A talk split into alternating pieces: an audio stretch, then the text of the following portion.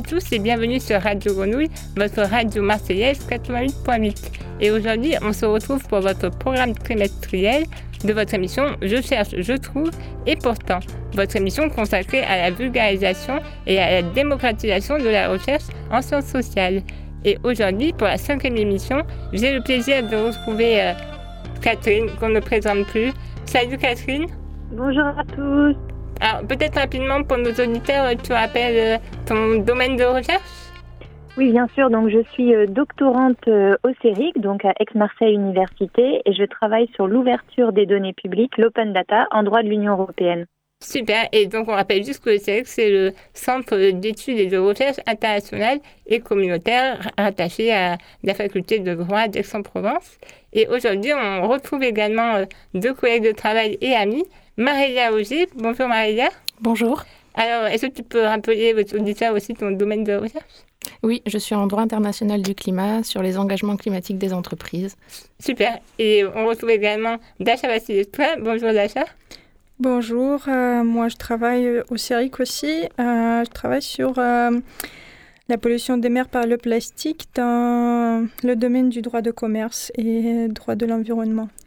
Donc finalement, on a des sujets très différents chacune. Moi, personnellement, je travaille sur l'efficacité des politiques européennes en matière de santé et d'environnement. Mais il y a un point quand même qui nous rassemble et on va essayer de vous le faire deviner avec un petit montage. Il y a plusieurs indices, la musique, les intervenants et le, les sujets abordés. On vous laisse deviner et on revient tout de suite.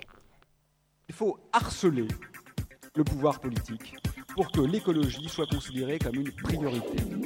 This is the moment we finally determined we would save our planet. Is the fact that our nations share a sense of urgency about this challenge and a growing realization that it is within do you our power understand to that do something climate change about it. is already upon us?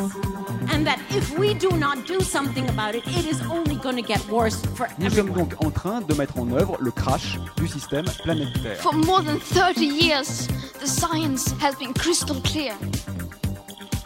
How dare you continue to look away? Il faut une radicalité du changement dans le système économique lui-même, dans cette pensée de la transition écologique. C'est pas une transition à la marge, c'est une transition structurelle, systémique. simple message.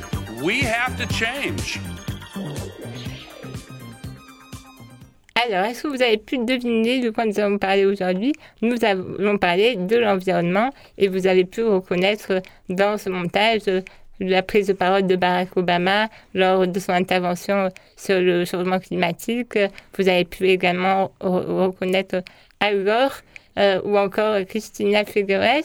Également, nous avons pu entendre Aurélien Barraud, Greta Thunberg et euh, bien sûr Laurence Toubidina que vous pouvez retourner sur différentes chaînes YouTube. Euh, voilà, et donc l'environnement euh, est vraiment au centre des recherches que nous menons toutes les quatre euh, auprès du CERIC. Et donc pour vraiment comprendre le lien entre la protection de l'environnement et la recherche en sciences sociales, nous avons choisi de diviser cette émission en deux temps. Dans la première partie, nous allons aborder la transversalité ou comment l'environnement euh, se retrouve à différents domaines, au niveau politique, au niveau économique, au niveau sociologique. Et finalement, euh, la transversalité de l'environnement pose aussi des difficultés euh, pour la protection de l'environnement. Et dans la deuxième partie, nous allons aborder l'espoir, l'espoir pour l'environnement et pour sa protection. C'est parti pour la première partie, musique, et on attaque le débat.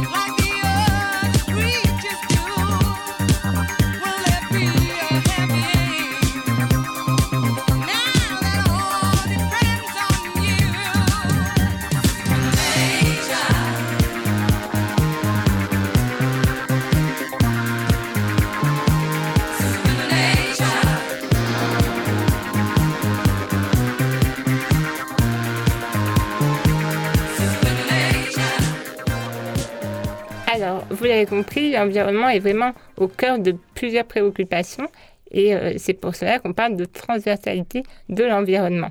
Mais l'environnement euh, fait aussi objet de plusieurs, euh, plusieurs comment dire, actions par secteur.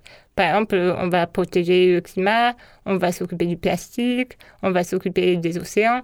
Voilà, et on divise comme ça l'environnement en plusieurs sections pour agir, pour euh, avoir un impact sur justement cette transversalité. Et euh, on peut se demander finalement si euh, cette approche sectorielle correspond bien à la transversalité de l'environnement. Et donc, j'aimerais bien avoir rapidement votre avis, euh, Maria, Dasha, Catherine, sur cette transversalité et sur cette approche euh, qu'on a actuellement. Qu'est-ce que vous en pensez? Rapidement. Bah, Moi, j'aimerais bien intervenir rapidement. Euh, nous enregistrons aujourd'hui l'émission. On est euh, le 20 mai 2022 et aujourd'hui, euh, c'est la journée mondiale des abeilles. Donc, euh, c'est assez intéressant. Là, j'ai parcouru un peu euh, la presse et euh, j'ai notamment vu en fait que dans l'Express, euh, il y a un petit article qui a été euh, rédigé qui parlait en fait des recherches qui ont été faites par Mathieu Liooro, j'espère que je le dis bien. C'est un chargé de recherche au CNRS, au Centre de biologie intégrative de Toulouse. Et en fait, il a publié un ouvrage, À quoi pensent les abeilles? Donc vraiment issu de ses recherches. Et c'est assez intéressant parce qu'en fait, il démontre que, euh, en fait, il a trouvé des signes d'émotion qui étaient a priori insoupçonnés euh, chez les abeilles. Et en fait, c'est assez intéressant parce qu'au niveau juridique, on peut faire des rapprochements en fait avec la place des animaux dans le droit. En fait, c'est vraiment des, des, pour moi, des domaines qui sont complémentaires et qui s'illustrent vraiment euh, jour après jour au gré des recherches et, euh, et enfin voilà de, de l'évolution de, de la recherche. Donc pour moi, la transversalité, elle est vraiment euh, euh, fondamentale en fait pour mieux répondre aux problématiques qui sont soulevées par les questions environnementales. Oui, tout à fait. Et peut-être pour bien faire comprendre à nos auditeurs euh, cette transversalité, on peut aborder rapidement euh, chacune de nos sujets de recherche pour euh, évoquer tous les aspects que, peut prendre la protection de l'environnement. Catherine, toi, tu étudies plutôt les données publiques, il me semble. Est-ce que tu pourrais expliquer quel est le lien avec l'environnement finalement Parce qu'on ne comprend pas bien finalement comment la recherche en sciences sociales peut protéger l'environnement? Alors, euh, je vais essayer d'être assez brève. Euh, euh, donc, l'ouverture des données publiques, ça fait euh, écho à ce qu'on la, la formule anglo-saxonne open data. L'open data, ça a été euh, son apparition première date de 1995 et en fait, c'était des chercheurs euh, qui ont fait une publication intitulée De l'échange complet et ouvert des données scientifiques.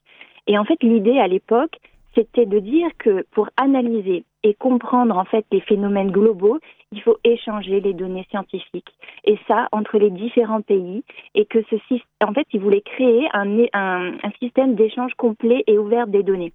Mhm. Et en fait, l'idée a fait du chemin et au fur et à mesure, le droit a voulu garantir et favoriser cette idée d'ouverture des données. Et en fait, dans ma thèse, euh, ce que je, ce que, la première chose que, en fait, je suis partie d'un constat. Je regarde par exemple data- data.gouv, qui est la plateforme française dans laquelle on retrouve l'ensemble des informations qui sont euh, diffusées par les- l'État, les administrations.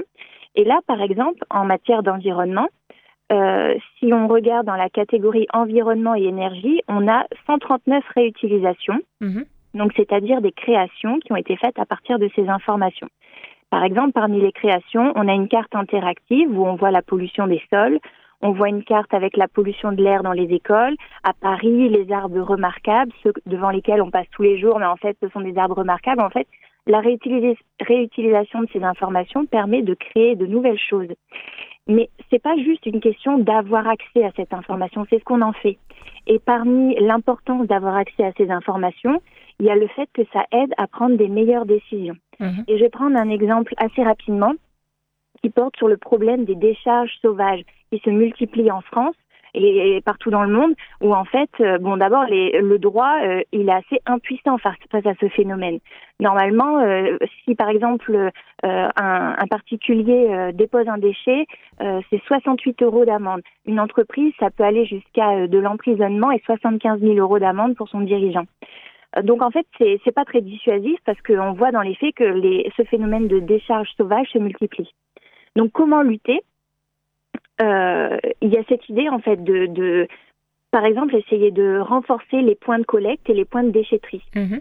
Et si on croise les données, à savoir euh, quel est euh, le nombre de déchetteries par rapport au nombre de population, on peut aider les décideurs à dire bah, dans cet endroit, il manque peut-être une déchetterie, on va peut-être euh, cibler nos efforts dans cette direction. Donc, en fait, finalement- il y a vraiment, voilà, il y a vraiment une importance à diffuser ces informations pour euh, pour une meilleure gestion euh, de la de la question environnementale. Mais, mais finalement, l'ouverture des données publiques, est-ce que c'est vraiment important plus pour les citoyens, monsieur, madame, tout le monde, ou est-ce que c'est vraiment plus utile pour les décideurs politiques pour prendre des décisions, ou est-ce que faut les deux? Qu'est-ce que quelle est ta position finalement? Pour moi, il faut avoir une vision large. C'est utile tant pour les citoyens, pour qu'ils puissent se renseigner, par exemple sur une question importante sur le, fait, par exemple, utiliser les, réseaux sociaux, Internet, etc. Euh, ça a un coût énergétique. Donc, euh, comment euh, développer de meilleures pratiques, etc. Il y a une source d'information qui est disponible en ligne, mais aussi, euh, par exemple, pour moi, il paraît autant important, tant pour les citoyens que pour les administrations, l'État, de connaître l'activité des administrations. Par exemple, aujourd'hui, dans la région des Hauts-de-France, on a vu qu'il y a eu un- une subvention qui a été votée à hauteur de 170 000 euros euh, sur trois ans, qui a été attribuée à une, association anti-éolienne et en fait qui relayait des contenus en, euh, climato-sceptiques. Donc pour moi, c'est important que les gens sachent en fait ce genre de choses. C'est des informations publiques qui doivent être, euh, enfin voilà, plus euh, diffusées parce que en fait, ça a une importance sur euh, sur le traitement de la question environnementale qui pour moi n'importe pas seulement les citoyens. Oui, tout à fait. Plus on informe, plus on, révèle des, des mauvaises pratiques peut-être et on pointe du doigt des difficultés et des problèmes à résoudre en fait. C'est ça, et aussi, euh, par exemple, en fait, on peut créer un lien entre euh, l'activité de l'administration, qui doit en fait aussi euh, préserver cet environnement, et aussi les citoyens. Je pense, par exemple, je reviens toujours à cet exemple de déchetterie sauvage. En fait, euh, les citoyens font parfois plus que les administrations elles-mêmes en développant des outils pour signaler, par exemple, les déchetteries qu'ils peuvent observer. Euh, c'est sentinelle de la nature.fr. Donc en fait, on s'y rend et quand on, on, on constate, ben voilà, des, des en forêt, etc., euh, des, des déchets qui sont laissés là à l'abandon, euh, euh, on le signale. Et en fait, ça permet derrière ben, d'avoir une, de visualiser en fait l'état des choses, de faire une cartographie et de prendre derrière des meilleures décisions. Donc pour moi, c'est vraiment général, ça s'adresse à tout le monde. Et ces informations, donc qui sont publiques et qui touchent l'environnement, euh, doivent être diffusées. Et l'open data, en fait, c'est garantir ça. Donc on a bien compris que l'open data, c'était vraiment important pour informer et pour faciliter euh, la prise de conscience et la prise de décision. Euh, merci Catherine, du coup. Et maintenant, j'aimerais bien passer la parole euh, à Dasha, qui travaille du coup sur le plastique. Donc, Dasha, rapidement, toi, ta recherche, comment elle pourrait aider à protéger l'environnement? Merci beaucoup Zara. Bah, du coup, je voulais juste euh, euh, faire un lien avec euh, ce que Ca- Catherine a dit parce qu'au début, j'ai commencé à travailler sur l'accès à l'information environnementale parce que ça, ça a commencé en fait avec le fait que quand je vivais à Moscou, j'ai loué un appartement avec une vue sur une décharge. Et du coup, euh, j'ai commencé à être de plus en plus sensibilisée sur les sujets environnementaux et j'ai euh, euh, fini par euh, faire un master en droit de l'enviro- de l'environnement pendant qu'avant j'étais traductrice. Euh, et euh, pendant ce master, euh, j'ai en fait travaillé sur la Convention d'Arus euh, qui porte sur l'accès euh, à l'information environnementale, euh, prise de décision et accès à la justice pour euh, le public. Mhm. Et en fait, ça m'a ça m'a un peu euh, Interloqué oui, oui, la combinaison des, des deux, euh, des deux passions que j'avais pour euh, la démocratie environnementale et le traitement des déchets m'ont amené à faire une thèse sur le plastique. Et en fait, c'est un sujet euh, transversal euh, parce que bah, déjà, la, la pollution plastique, euh, elle n'a pas de frontières. Mhm. Et la, la pollution des océans qui est c'est que le sommet de l'iceberg. et il y a aussi la pollution d'air par les plastiques, la pollution des sols, et, etc. Mhm. Et euh, en plus, le sujet sur lequel je travaille, c'est vraiment un sujet qui dépasse le droit de l'environnement parce que ça implique aussi le droit de commerce, euh, disons, euh, euh, comment on peut transporter et vendre les déchets euh, de façon plus équitable et plus respectueuse de l'environnement. En plus, il y a euh, les, questions de, de droit de travail. euh, qui touchent en fait aux, aux travailleurs euh, dans le domaine de, de recyclage Mhm. euh, parce que les déchets plastiques sont assez toxiques. Donc comment on gère ça? Mhm. Euh, Surtout vu que dans les pays euh, comme euh, euh, Vietnam par exemple où il y a euh, beaucoup de déchets des euh, de- en provenance des, des pays euh, riches euh, Mhm. européens, il y a des gens qui euh, réchauffent leur euh, repas de midi avec le plastique qu'ils brûlent parce qu'ils n'ont pas en fait d'autres moyens pour produire de l'énergie et pour réchauffer leur, leur nourriture. Mhm. Et du coup, oui, ça, ça a un impact pour... euh, ça a un impact sur euh, plusieurs, euh, sur plusieurs domaines. Ça aussi euh, implique le, le droit, le droit de la mer Mhm. et les droits de l'homme. Et c'est surtout parce qu'il y a des... Il y a des personnes dans des communautés côtières qui sont très impactées par la pollution. disons, il y a, il y a des... euh, Il y a des plages qui sont complètement inondées par les plastiques et ce sont en fait des femmes euh, euh, qui ont des enfants qui ramassent les déchets parce qu'elles veulent protéger leur communauté rendre en- leur environnement plus, plus sain. Et en fait, c'est c'est très mauvais pour leur santé parce que le plastique, c'est vraiment un champ de, de multiplication des microbes, des maladies et des virus. Et du coup, euh, ces femmes, elles font ce travail gratuitement. Elles se mettent en risque pour protéger leur communauté et, euh, et leurs enfants. Et euh, sur le plan des, des droits de l'homme, c'est... c'est assez intéressant en fait j'y ai travaillé quand j'étais au Kenya, quand j'ai fait un stage chez le programme des Nations Unies.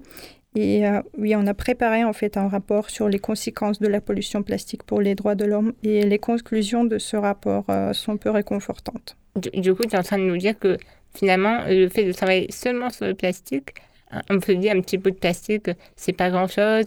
En fait, non, ça a beaucoup de conséquences et sur la santé, et sur l'écosystème, et sur euh, finalement même les déchets.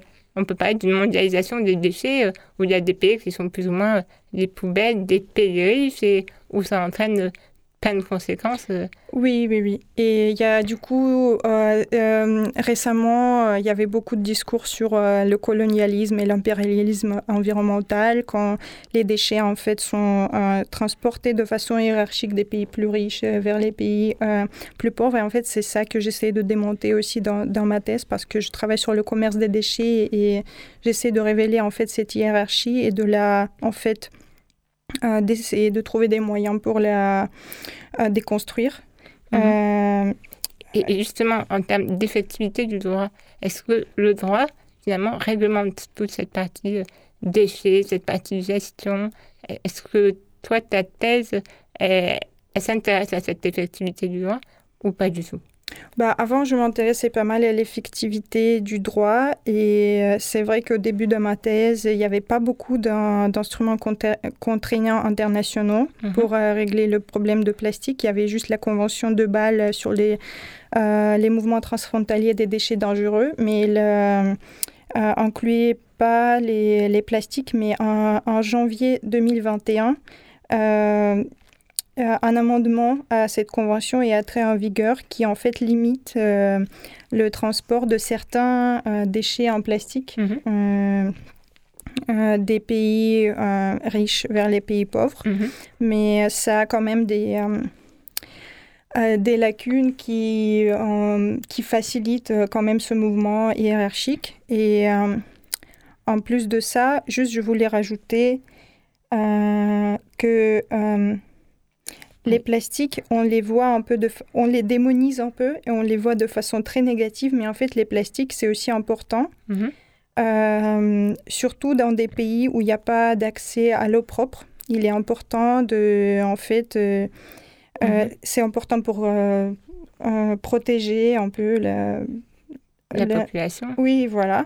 Donc c'est très important en même temps. Donc on peut pas juste interdire tous les plastiques, c'est c'est pas c'est pas réaliste.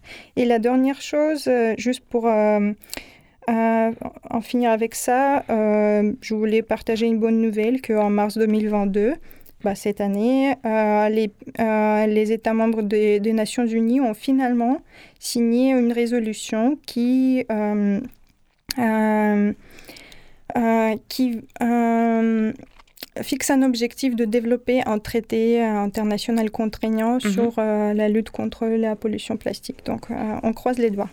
On avait besoin d'une bonne nouvelle, je crois, parce que ces nouvelles n'étaient pas réjouissantes. Mais euh, pour vous remonter le moral, une petite euh, musique de trio, Greenwashing. On veut des lessives sans phosphate, des shampoings tout organiques. Des forêts pour nos 4x4, du charbon dans nos cosmétiques. Des slogans abusifs, plus blanc que blanc, plus vert que vert. Mascarade écologique pendant qu'on shoot au nucléaire. On veut du green, green, green, green, green, greenwashing. On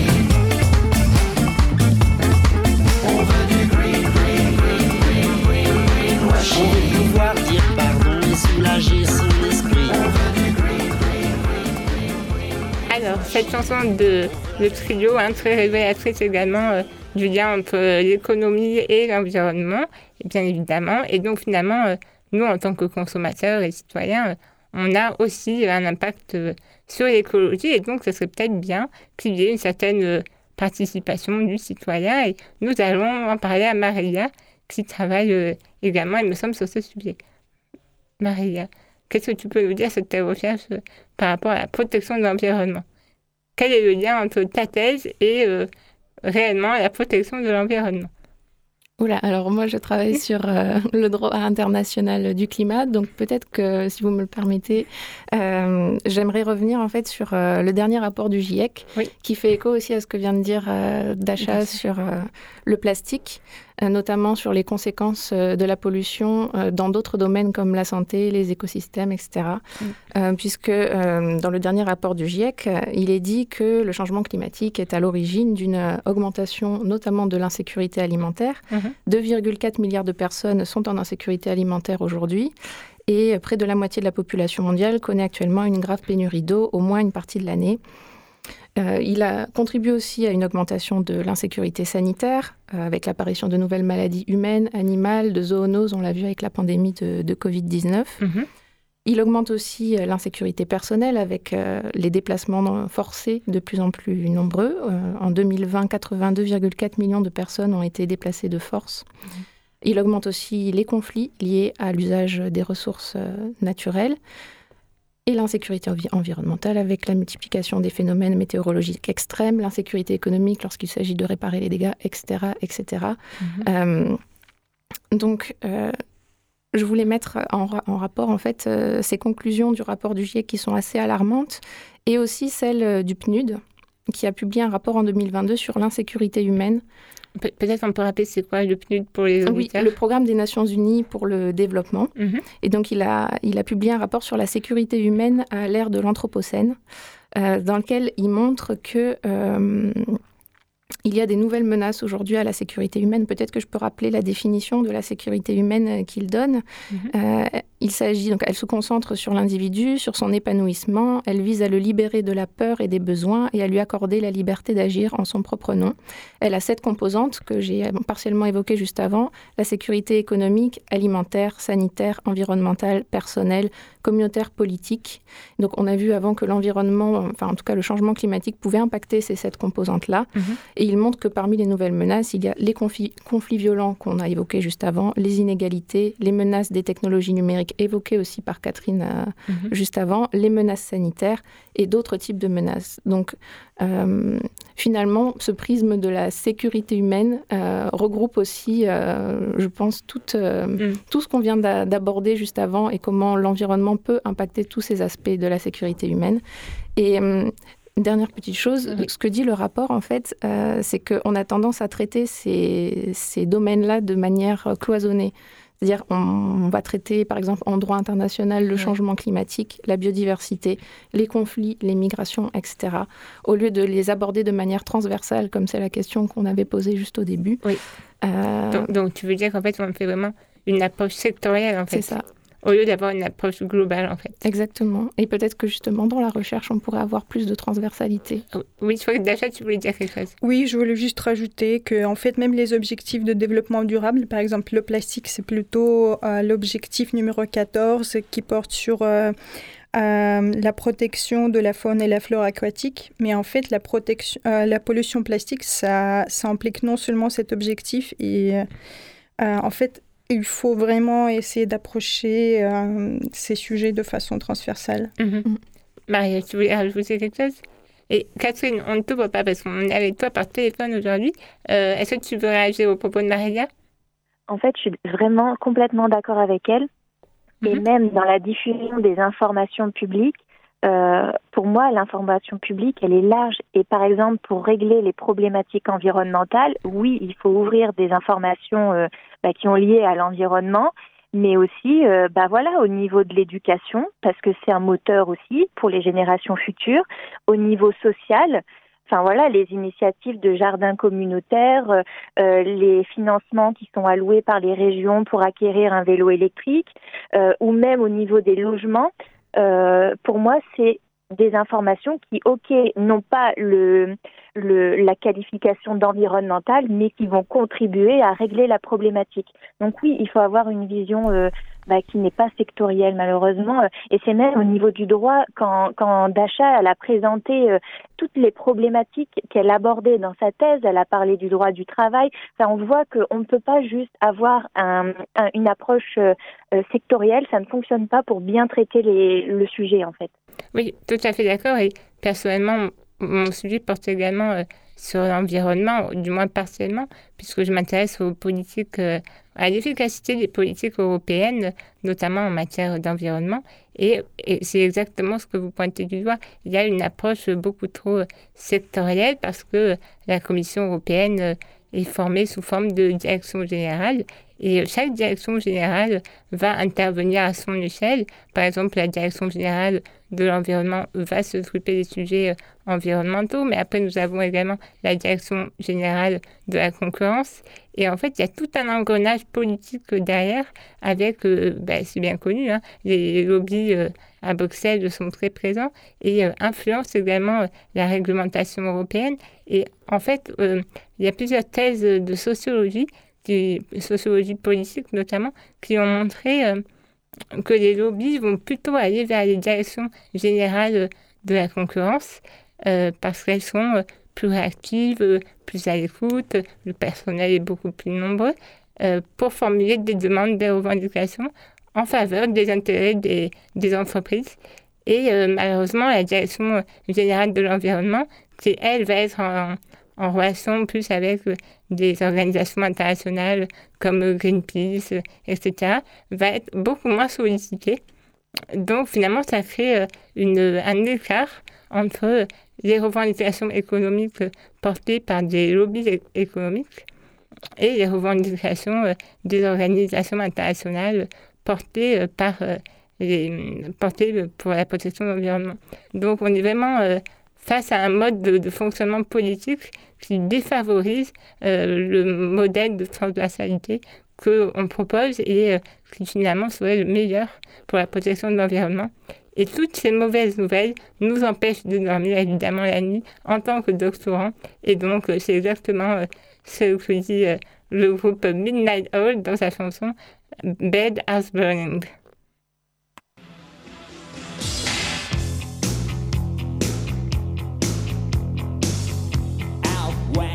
River broke, the bloodwood and the desert oak, holding wrecks and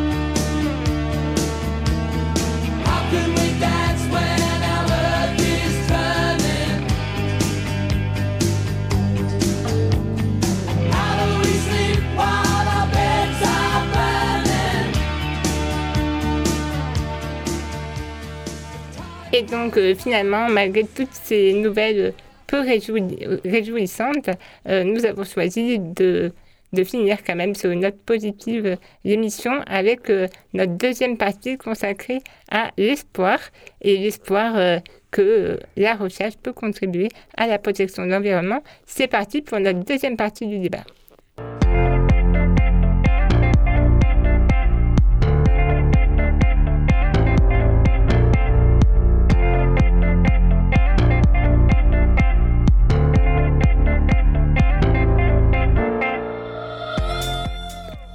L'espoir, c'est une grande notion.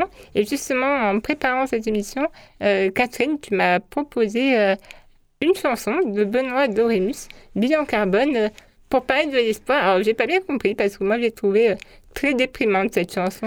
Donc, Catherine, toi, tu la trouves positive? Bah oui, quand même, c'est peut-être la naïveté de la jeunesse, mais oui, on a intérêt quand même à être un peu positif dans, dans le traitement de ce sujet, non?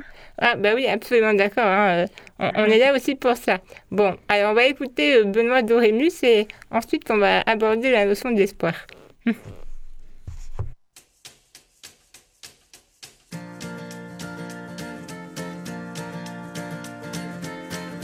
Quand je me douche plus de dix minutes,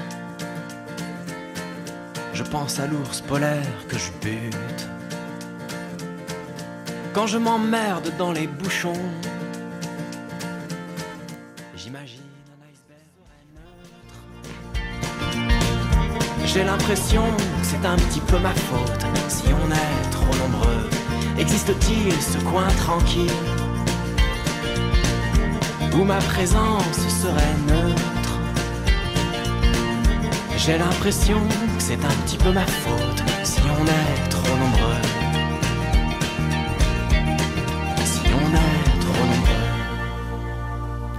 Alors, Catherine, juste pour t'informer que on, a, on a beaucoup rigolé sur le plateau en écoutant cette euh, musique. Il y a euh, aucun espoir là-dedans. hein. Non, on est bien d'accord. euh, c'est pour ça qu'en fait, quand tu as proposé cette chanson, je me suis vraiment demandé si, euh, si tu trouvais que c'était vraiment une chanson qui inspirait de l'espoir. Mais bon, en tout cas, Non, euh, non. on a eu ma- mal se comprendre. Non, en fait, c'était dans la thématique euh, climatique, changement, voilà, plus écologique, je pense. oui, tout à fait. Mais tu, tu penses quand même qu'il faut On- garder l'espoir. On n'est pas dans le champ lexical de l'exploit du tout. Mais, mais je pense quand même qu'il faut garder espoir et que la recherche peut contribuer à la protection de l'environnement. Oui, bien sûr. Et les deux approches qu'on va aborder ici euh, bah, vont être menées en ce sens. hein. Oui, ben, en fait, on avait prévu d'aborder une approche personnelle. Donc, nous, en tant que jeunes chercheurs, pourquoi on s'est engagé dans de telles recherches? Est-ce que réellement on y croit ou est-ce que c'est juste un métier comme un autre? Et puis, on avait prévu de parler de l'approche institutionnelle. Donc, par exemple, au niveau de l'uni- de l'université euh, pour laquelle on travaille, euh, est-ce que réellement la protection de l'environnement euh, est prise en compte? Donc, tout d'abord, au niveau personnel, euh, d'achat, toi, tu me dis que tu t'es engagé dans la recherche pour avoir euh, une certaine légitimité de prise de parole. C'est ça? Oui, oui, un peu ça, parce que en fait, euh, mon sujet est assez technique et très peu de personnes, et surtout des femmes, euh, l'aborderont. Et euh, moi, je trouve que c'est très important en fait d'aborder des sujets techniques parce que c'est eux en fait qui, qui ont de l'impact des fois. Hum, et du coup, pour moi, c'est une thèse militante et je me dis que euh, l'espoir, c'est très important pour, Mhm. euh, pour terminer parce que euh, la thèse sur l'environnement, c'est c'est pas évident sur le plan de santé mentale. Des fois, on se sent super déprimé. Mhm. Et du coup, l'espoir, euh, c'est un peu... euh, Ce qui permet de continuer, en fait.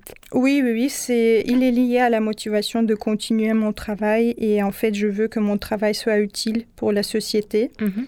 Et la perte d'espoir, il dé- déstabilise en fait euh, ma santé mentale et euh, c'était surtout difficile pour moi de, de garder l'espoir au début de la pandémie avec l'augmentation de consommation des produits en plastique à usage unique, Mhm. Euh, des masques et euh, la nourriture à emporter, emballée euh, en plastique et tout. Mhm. Je sais pas si, si je peux développer maintenant sur. Oui, bien sûr. Voilà. Euh, ok. Vas-y, vas-y, Euh, oui, je voulais juste euh, dire un peu ce qui m'a aidé le plus avec, ces- avec ce problème, c'est la nature et la science en fait, parce que en étant en nature, je, je retrouve toujours de l'espoir et de la mo- motivation. Euh, et la neuroscience aussi, à son tour, elle m'a aidé d'être stratégique avec mes émotions. Qu'est-ce que tu appelles neurosciences La, euh, la neuroscience, c'est en fait l'étude euh, du fonctionnement de cerveau et euh, en fait... La méditation alors euh, euh, non seulement, c'est juste comment en fait on peut arriver à mieux comprendre notre cerveau et euh, voir comment on peut utiliser ces connaissances pour euh, avoir un- une qualité de vie euh, plus élevée. Mhm. Et du coup, euh, quand je me suis mi- mieux sensibilisée dans ce domaine, en plus de méditation, j'ai pu vraiment travailler avec la peur, la colère, la tristesse et l'anxiété environnementale que j'éprouve euh, assez souvent en faisant mon travail et euh, euh, en lisant les actualités environnementales. Et des fois, en fait, je me sens euh, comme mon médecin en burn-out qui, et qui veut juste faire son job et qui n'est plus profondément touché par les tragédies de ses patients. Mhm. Euh, dans mon cas, euh, les patients sont les océans, la biodiversité et la terre. Mhm. Mais enfin, je trouve euh, qu'on peut rester sain d'esprit en travaillant dans un domaine aussi lourd émotionnellement comme l'environnement. Mhm. Euh, donc, on peut rester sain d'esprit en abordant euh, le travail avec euh, de l'aventurisme et de la curiosité. Donc, j'essaie un peu de garder cette approche. Donc finalement, la bonne recette pour lutter contre la dépression, on rappelle, la dépression, ça, coûte ça, ça touche à peu près euh, 50% des doctorats en France. Donc euh, c'est vraiment énorme. Oui. Ça veut dire que les sujets que l'on traite euh, ne sont pas toujours très drôles et ne sont pas toujours très optimistes. Donc pour lutter contre ça, il faut de l'utilité, de la motivation, garder de l'espoir évidemment, comme on l'a dit, et essayer d'utiliser au mieux euh, ses connaissances pour lutter euh, contre ce qui ne va pas. Et justement, en parlant d'utilité, Maria, toi, tu me disais, et on a un peu la même approche pour le coup, on a toutes les deux construit nos thèses pour qu'elles soient utiles et pour, euh, pour justement apporter des solutions aux problèmes qu'on a identifiés. Est-ce que toi, tu trouves que ce travail à l'heure actuelle peut être utile? Alors, je ne saurais pas répondre à cette question. Effectivement, au tout début de la thèse, alors moi, j'ai mon début de thèse était axé sur euh, le rôle des acteurs non étatiques euh, dans le droit international du climat. Mhm. Et ensuite, j'ai recentré sur euh, l'entreprise parce que justement, l'entreprise, ben, sont parmi, euh, elles font partie du problème autant que de la solution au changement climatique. Mhm. Et donc, je voulais surtout travailler sur le problème. Maintenant, en l'état actuel de mes recherches, euh, les résultats ne sont pas très très concluants et c'est surtout que je me suis rendu compte aussi que l'outil juridique n'était peut-être pas euh, Le meilleur pour résoudre, Voilà, c'est ça. Et donc ça, ça entraîne beaucoup de frustration, beaucoup de désillusion et il faut, faut arriver à rester motivé malgré tout. euh, Et c'est dur de conserver cet espoir quand on voit que le droit a ses propres limites parce qu'il est intégré dans un système global qui n'est pas en faveur de la protection de l'environnement. C'est c'est ça que tu veux dire? Oui, oui, et puis c'est vrai que les outils économiques aussi pour les entreprises euh, ont leur importance. Et puis, alors oui, ce qui entraîne aussi beaucoup de, de frustration, c'est qu'en droit international, dans le jeu des négociations, euh, les États euh, font primer souvent le consensus sur l'ambition, en matière environnementale en tout cas. Et, euh, et quand on travaille sur l'entreprise, on se rend compte qu'ils ont beaucoup de mal en fait à saisir cet objet-là. Et je ne sais pas si c'est un manque de volonté ou, ou autre, mais en tout cas en droit international, elles sont peu saisies. C'est bien dommage. Voilà. Et euh, alors que justement en matière climatique, il y en aurait besoin. Après, c'est vrai qu'au niveau, en, en droit international du climat, en tout cas, il y a des choses qui ont été mises en place, notamment avec l'accord de Paris. Euh, Mhm. Ils ont développé une plateforme en ligne pour que les acteurs non étatiques puissent euh, prendre leurs engagements, euh, prendre des initiatives pour le climat. Et les entreprises sont parmi les plus actives. Et c'est aussi pour ça que, que je me suis intéressée à cet acteur-là. Maintenant, les engagements qui sont pris sont des engagements volontaires. Et, euh, Et non contraignant en fait. alors, en cours de, je suis en cours d'étude de ces engagements-là. Donc, euh, pour l'instant, la nature juridique de ces engagements euh, je- est incertaine. C'est le suspense pour la prochaine fois. Voilà. En tout cas, on garde l'espoir pour que tu nous apportes euh, Mm. une bonne nouvelle. Et euh, justement, on va écouter une chanson qui s'appelle Gardez foi en ses rêves pour garder l'espoir.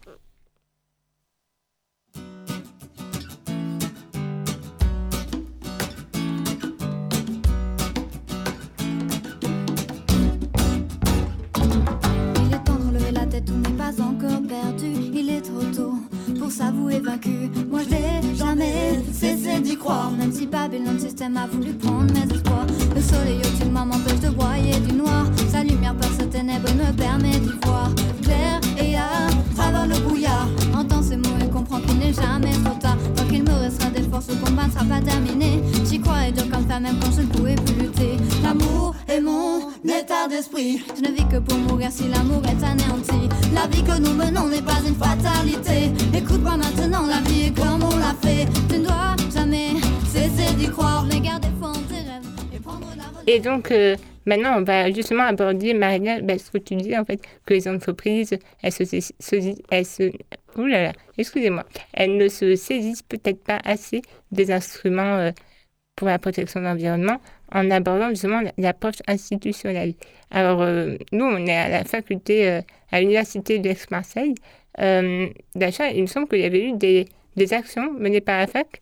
Est-ce que toi, concrètement, tu as déjà vu l'université agir pour la protection de l'environnement, vu que tu travailles dans le domaine de l'environnement?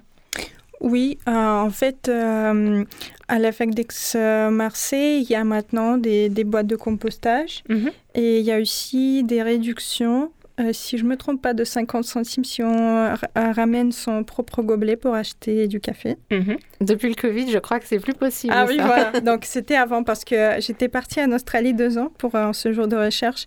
Et oui, c'était intéressant aussi de comparer comment, comment ça se passe. En Australie aussi, c'est euh, de mettre en, en place des... euh, euh, un peu des, des projets pour euh, réduire l'impact environnemental. Mhm. Donc je crois que c'est euh, un, un- un cours de développement. Mhm. Et, euh, Oui, même au niveau des colloques, je crois que on Oui, prend oui, des traiteurs au niveau locaux, euh, on essaie d'éviter tout ce qui est plastique, justement. Euh, donc oui, il y a des petites actions. Après, euh, est-ce que vraiment c'est quantifiable? Est-ce que vraiment c'est efficace? Est-ce qu'on aimerait faire plus? Évidemment, je pense que la réponse est oui. Euh, toi, Catherine, euh, je... vu ton parcours professionnel, est-ce que tu as déjà pu mettre en place des actions pour la protection de l'environnement ou c'est vraiment quelque chose que, auquel tu n'as jamais été confronté Euh, ben, euh, avant de répondre à ta question, je voulais apporter euh, des éléments sur ben, que fait Aix-Marseille Université pour l'environnement. Parce que du coup, en préparant, j'ai trouvé plusieurs choses et euh, ben, j'aimerais du coup euh, vous en faire part. La première chose, c'est que en fait, euh, ben, Aix-Marseille Université, apparemment, c'est la première université qui est euh, euh, engagée en fait dans une démarche de développement durable et qui a vraiment un impact euh, sur le développement durable. Donc, elle a 42 référents développement durable euh, au niveau des différentes bah, sections. Elle a un plan de mobilité durable. C'est vraiment, il y a des choses qui sont pensées. Quoi. Elle a le label Agir ensemble. Elle a un plan de gestion des déchets. On le voit, hein, nous, dans nos locaux, on a plusieurs poubelles, etc. Elle a aussi une stratégie sur la hum, transition énergétique. Et c'est la première université à se doter d'un conseil du climat. Donc, il y a 24 experts de cinq nationalités différentes. Et après, au niveau de ses objectifs, elle a un objectif de neutralité carbone dès euh, 2050. Voilà. Donc euh, aussi, elle essaye de contribuer à aider les, les étudiants qui ont des engagements. Euh, oh, pardon. Il y a plusieurs choses. Euh, par exemple, le, le concours d'aider en trans. Je ne sais pas si vous en avez entendu parler. Non. Il y a aussi le bonus développement durable et d'autres aussi, une- euh, d'autres aussi petites choses que j'ai vu passer, notamment des événements. Par exemple, le- le 28 avril, il y a eu un troc vert où en fait c'était un des échanges de plantes et de boutures et de semis. Donc, euh, enfin voilà, si on regarde un peu plus en profondeur, on a des éléments qui sont faits. Bon, ben, je crois que toutes ces, ces nouvelles sont des bonnes nouvelles et tu nous as redonné le sourire. Voilà. Et, Et je, voulais aussi intervenir au niveau de la recherche. C'est vrai que dans le catalogue des formations, il y a énormément de formations qui sont dédiées à ces questions hein, environnementales et aussi des écoles d'été. Euh, il y a euh, l'école d'été interdisciplinaire qui va euh, prochainement avoir lieu du 27 juin au 1er juillet et qui sera consacrée sur les aires marines protégées. Eh bien, on y sera et on se retrouvera sûrement euh, à cette occasion. Bon, en tout cas, on a bien compris, l'espoir est un facteur euh, vraiment important pour continuer à se battre pour la protection de l'environnement. On va écouter une petite chanson euh, pour euh, terminer sur l'espoir et on vous retrouve tout de suite.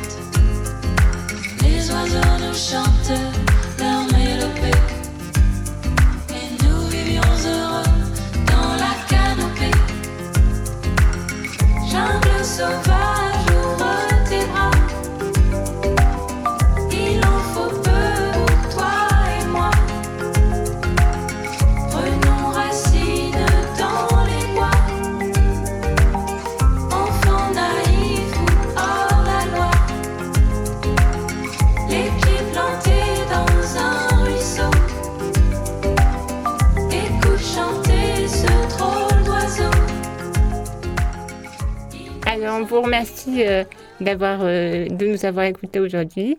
On espère que cette émission euh, vous aura donné de l'espoir.